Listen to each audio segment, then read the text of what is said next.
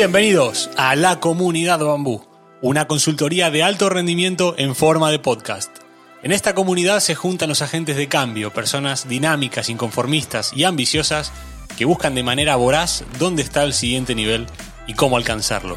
Hablaremos de coaching, psicología, comunicación, liderazgo, marketing, fitness y nutrición, pero siempre desde un enfoque holístico, donde el todo vale más que la suma de las partes. Y además lo haremos en un formato corto, claro y conciso, para que todo lo que aprendas en estos 15 minutos lo puedas poner en práctica desde hoy mismo. Así que bienvenidos a Bambú, bienvenidos al lugar donde nace tu nuevo yo. ¡Empezamos!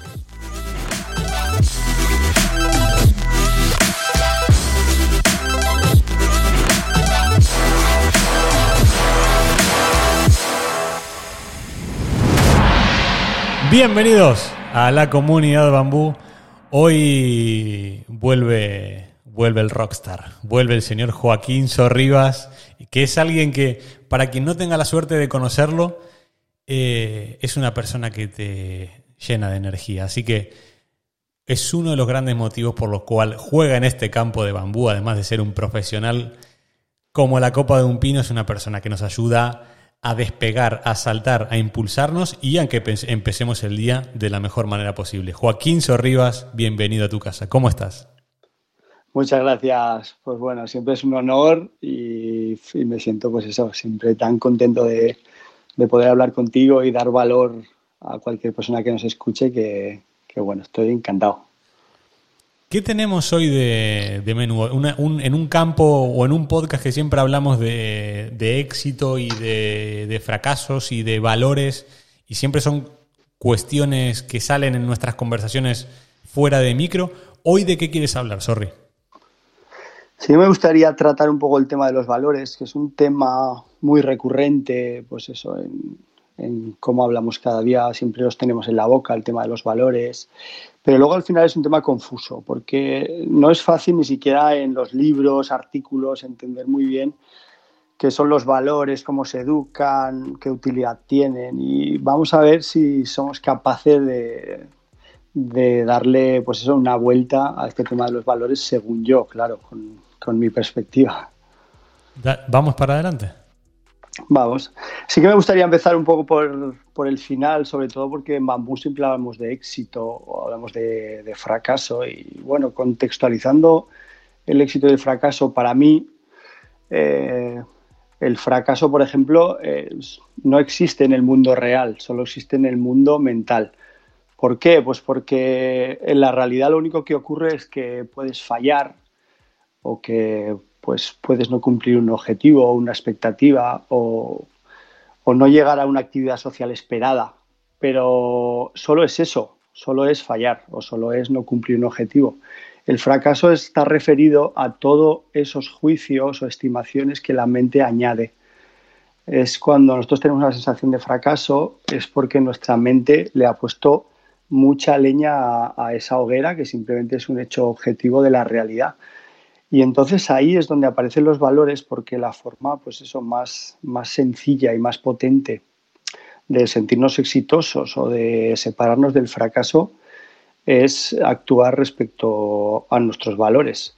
Y también es, la forma más firme que existe pues, para tomar decisiones en momentos clave o, o en momentos de incertidumbre, de conflicto o dificultad.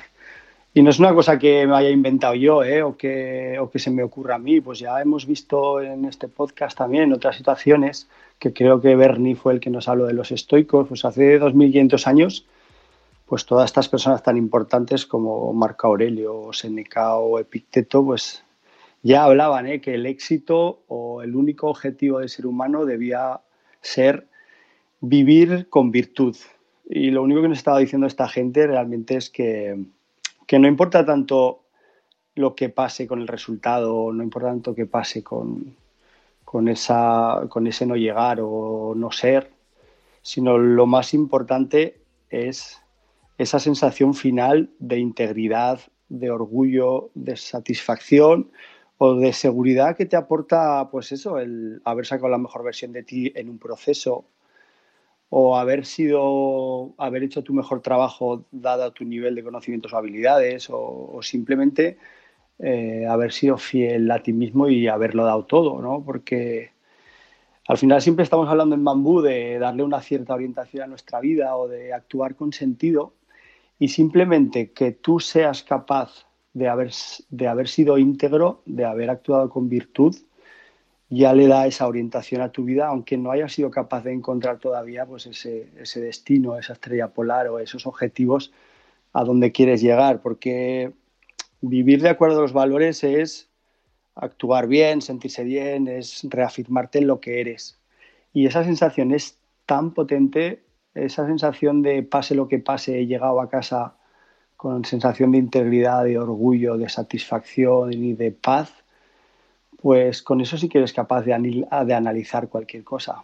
Y una vez empezado por el final, dándole relación a los valores con el éxito, pues vamos a ver qué son eso de los valores, ¿no? Que, que es algo que no es nada sencillo y a ver si soy capaz de explicarlo, porque los valores no nadie sabe muy bien cómo definirlos y al final pues pues bueno son una serie de cosas ahí que la gente sabe lo que son pues bueno valores universales como la justicia la libertad valores referidos a las relaciones personales pues como la empatía el respeto valores relacionados pues eso con, con el alto rendimiento pues la resiliencia la motivación bueno pero al final qué son pues para mí son unos, son unos conceptos abstractos, y digo abstractos porque no tienen un sentido único, eh, porque se refieren a un amplio crisol de, conducta, de conductas, pero que siempre están orientadas al bien. Y, o sea, si, si no está orientado al bien, no es un valor. Porque, como dice la palabra, el, el valor lo que hace es darle valor a las conductas, darle valor a, las personas y darle valor pues eso a los objetos. Entonces, eso es lo más importante de los valores, es que están orientados al bien. Pero más allá de ser solo ideas o ser, creencias que están muy relacionadas con la razón, y la razón es una parte de la mente que pues, ve la realidad con bastante precisión, pero no tiene fuerza operativa.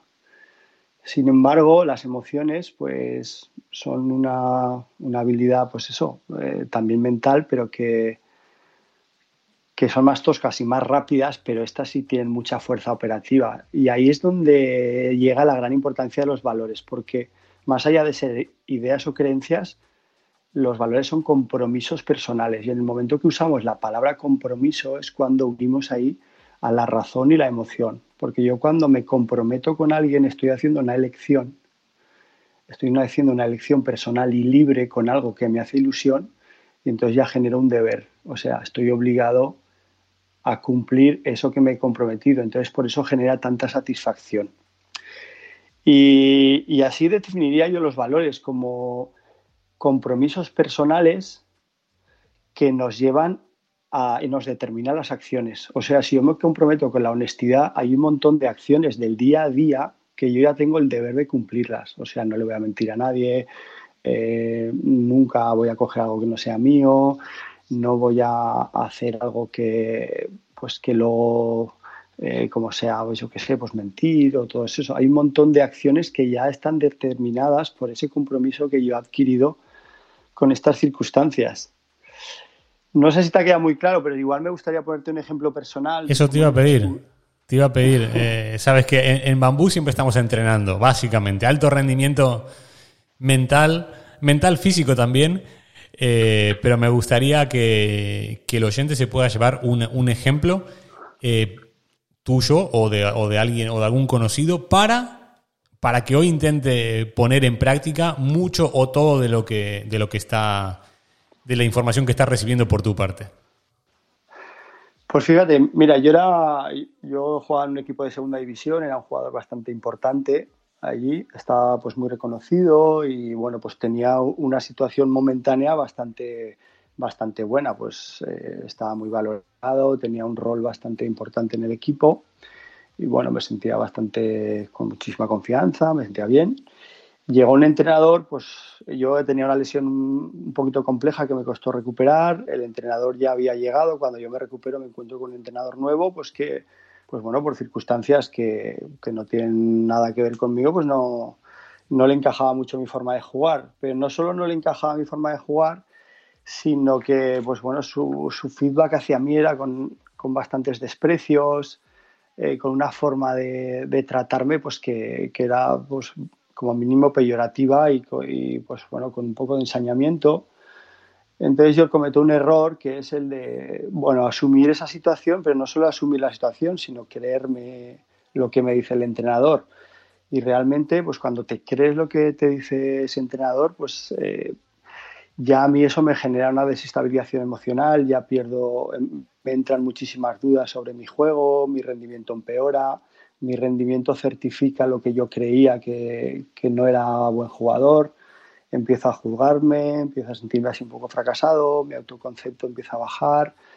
Obviamente, pues mis días em, empiezan a sentirse, me a sentir un poco plano a nivel emocional, pierdo ilusión. Y entonces, pues eso entró en una dinámica de, de que empiezo también a dudar también de mi identidad como jugador, de intento y empiezo a dudar también de mi identidad como persona, ¿eh? porque empiezo a sentirme que no me atrevo, empiezo a sentirme que no tengo seguridad y empiezo a tener unas sensaciones bastante malas. Y en ese momento pues decido pues hablar con el psicólogo que en ciertas ocasiones me ayudaba, con José Carrascosa, y, y él me da un dato revelador. Y él me dice que, pues que en la vida hay ciertas cosas que no dependen de nosotros, que están fuera de nuestra zona de influencia, y que muchas veces hacer un trabajo perfecto nos lleva a un resultado catastrófico por todos los elementos que no, que no son posible controlar, que al final han decantado eh, esa balanza que el resultado no sea bueno. Y que la única oportunidad que tengo para llegar como mínimo con una sensación de satisfacción a casa es trabajar siempre desde, desde un estado de integridad. Irme a casa con una sensación de orgullo, con una sensación de, de que el trabajo lo he hecho de maravilla y que he sido yo. Entonces él me propone que lo único que depende de mí en este momento pues es ser fiel a mis valores. Eh, entonces él me propone que yo haga explícitos mis valores, me comprometa con ellos, los reafirme, los defienda y simplemente me dedique a actuar respecto a mis valores. A partir de ese momento a mí me da una salida buenísima porque estaba totalmente enfocado en, en, una situación que no podía controlar, que era de entrenador, y que me generaba una sensación de impotencia, de injusticia y que mis emociones acababan dependiendo de, esa señor, de ese señor que en el fondo yo detesto y no era, no era, no era nada justo. Total que me todavía seguía culpabilizándome a mí más porque digo, ¿cómo puede ser que mis emociones dependan de una persona que, que yo ni siquiera aprecio? Y entonces pues empecé a hacer toda esta construcción de los valores, empecé ahí a desenterrarlos, a desempolvarlos, a entenderlos, a operativizarlos. Y entonces yo solo tenía una tarea diaria, cada vez que iba a entrenar, eh, yo había elegido siete valores y esos siete valores eh, me los recordaba cada día eh, y hacía un registro de cómo los había defendido ese día en el entreno. Y cada día que yo conseguía operativizar esos, esos valores en acciones concretas, pues eso me servía para tener una relación con los compañeros de maravilla, para recuperar la ilusión, para volver a rendir, para centrar, para sacar la mejor versión de mí en cada entrenamiento. Y yo salía de entrenar con una sensación de orgullo y de satisfacción y de integridad que pues, me iba a casa contento. Me llegaba la hora de firmar la convocatoria y, no, y seguía sin ir convocado pero mi sensación era otra totalmente diferente. Yo me sentía que todo tenía sentido, sentía que mi trabajo ya sí tenía una orientación, sentía que estaba creciendo, sentía que, que lo único que tenía que ocurrir es que apareciera mi oportunidad. Y es verdad que yo no pude revertir ese año la situación deportiva porque, porque el entrenador pues nunca acabó confiando en mí, pero, pero sí que logré que el club me renovara, porque algo debió ver en mi forma de ser que ese sentido de integridad me llevó a renovar. El año siguiente ya jugué pues, unos 25 partidos, volví a renovar y realmente luego me esperaron dos años, los, años, los dos años mejores de, de mi carrera. Y ahí es donde pues, yo me di cuenta que, que durante todo el proceso me había sentido exitoso porque el llegar a casa con esa sensación de, de bienestar, de integridad, de paz, pues no solo me hacía sentir muy bien, sino que me daba fuerzas para analizar qué podía mejorar de mi juego, me, hacía, me daba fuerzas para hacer autocrítica sobre mi, mi entrenamiento, podía planificar mejor las cosas, vivía en un estado de, de relajación. Y no sé, y eso fue tan revelador para mí que al final, pues eso, decidí los siete valores que, que yo construí.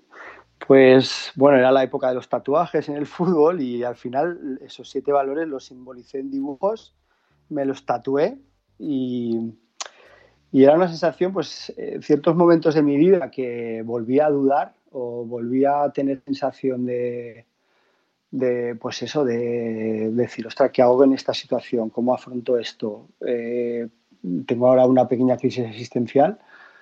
Pues a veces miraba mi cuerpo y veía, ostras, pues ya tengo aquí la solución, porque lo único que tengo que seguir son, venga, pues ahora utilizo este valor, que es el que me ha dado esto, y el valor ese me daba la respuesta.